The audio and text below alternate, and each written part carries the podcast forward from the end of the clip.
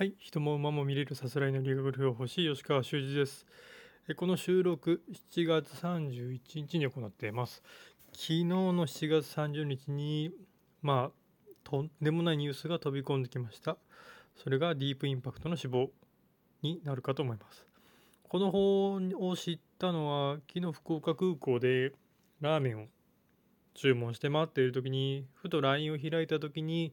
このニュースが飛び込んできて思わず「えっ?」という声が出てしまいました。もともとまあシュボバーをまあ休んで今年1年休んで来年復帰するというような話だったのですごい突然の話に聞こえました、まあ、頸椎の骨折が判明したので安楽死という処置を取られたというのがニュースになっています。まあなぜ安楽死にするか？というところなんですけどもどうしても馬っていうのは4本足で支えて歩くことで蹄めにある血管からの循環をまず得ているので歩かなければ蹄めから腐っていくっていうことになります。DV インパクトの場合は起立不能になったのでつまり歩けない。まあそのままほっといけば寝たまま当然蹄め等が壊死していく可能性。あとは寝てる側であの400キロ500キロある体を、まあ、寝返りを打つのも大変でしょうからそこに当然内臓等が圧迫されて人間でいう褥瘡なんかもできちゃったりしてそうなってしまうとまあ助かる見込みがないということで安楽死ということですのでまあその起立不能になった時点そして頸椎骨折おそらくもう治る見込みのないというところだったので安楽死というのは当然妥当なのかなと思います。まあ、その前に手術を行ったということで、まあ、どのような手術が行われたかは詳しくは分かりません。ただ、まあ、人間もそうなんですけども手術をする例えばそこを固定もしくはまあそこ手術して何かいじるっていうふうになるとそこの部分がどうしても固まってしまいます。それは人間の体動物の体全てそうかもしれませんがそこを痛みから守るということで固めてしまうその結果他の部分が動かざるを得なくなってしまってどこかに負担が大きくかかってしまってその結果今回頸椎が骨折したというふうになったのかなと。まあ、なかなか野生の動物ですので当然もう歩けなくなれば死草食動物ですから肉食動物に食われるというのが弱肉強食の世界なのでまあ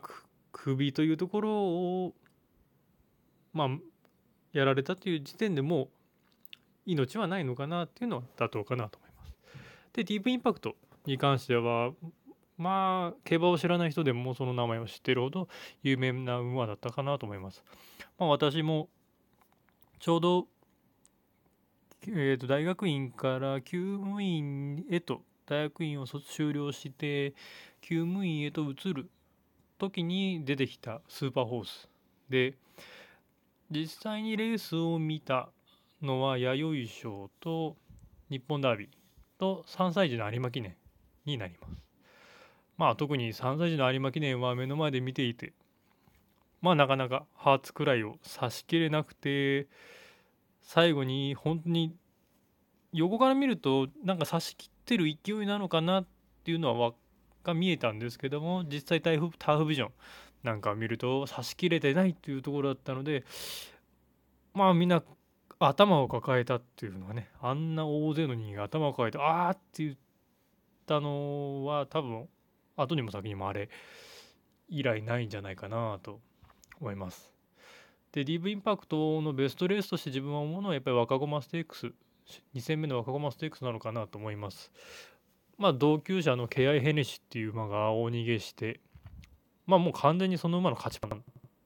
もう後続とかなり差をつけて逃げて直線に入って直線中でも半ばでもかなり差があったんですが、まあ、けどもそこを DV インパクトを後ろから 差し切るというとんでもないゲートを見せた。でそのレースはウィンズの後楽園。後楽園のウィンズでちょうどモニターで見ていてわとんでもない馬が出てきたなっていうのを今でも覚えています。でディープインパクトがなぜすごかったのかっていうのは、まあ、当然成績強かったっていうのもあるんですけども私はコーナーリングのうまさなのかなと思います。まあ、中山小回りの中山でも勝ってますしさらに直線が伸びる東京あるいは京都だとまあ無敵の強さを発揮していました。まあ、いずれにせよ競馬場っていうのはコーナーがあって直線があってっていうのがレースが行われる条件なので直線だけ速くてもそれまで差がついていればなかなか差し切れないっていう風になって競馬では勝てないっていう風になってしまいます。コーナー第3コーナー第4コーナーへで直線という最後の正念場のところでどれだけいい足を使えるかっていうのが競争成績に影響するんですけどもディープインパクトの場合はまあ運動神経の良さとバランスの走りのバランスの良さなんでしょうかなりコーナリングがうまいもう綺麗に回ってくる。無駄なく回ってきてしかも加速して回ってきて直線に入るっていうような走りができた。おそらく多分あの馬唯一なんじゃないかなと思います。なのでどんな位置からでもまああの馬スタートがそもそも良くはないので後ろからの競馬に必ずなるんですけども後ろから行ったとしても前の馬がコーナーリングであまり加速できない中もあのディープインパクトだけはとんでもない加速で外からまくるような感じで上がってきてもう直線では射程圏内に捉えてて直線ではあのすごい末脚を発揮してレースに勝つっていうようなことになってました。まあ、ディープインパクトがなくなって、まあ、一つの時代が終わるとともにまた新たな時代がスタートするのかなっていうふうにも思います。まあ、父親のサンデーサイレンスも、まあ、ディープと確か1つか2つぐらいの年の違い若さで亡くなってでその後ディープインパクトが出てきて今度。まあ理想を言えばディープの子がディープインパクト自身父親を超えるようなそんな馬が出てきてほしいのは理想ではありますけどもまあ新たな時代新たなスーパーホース新たな父親としてのスーパーホースなんかも出てくるのではないか。まあ一つ一つ死には意味があるのかなと思います。こっから日本の競馬が今海外にかなり馬は挑戦していって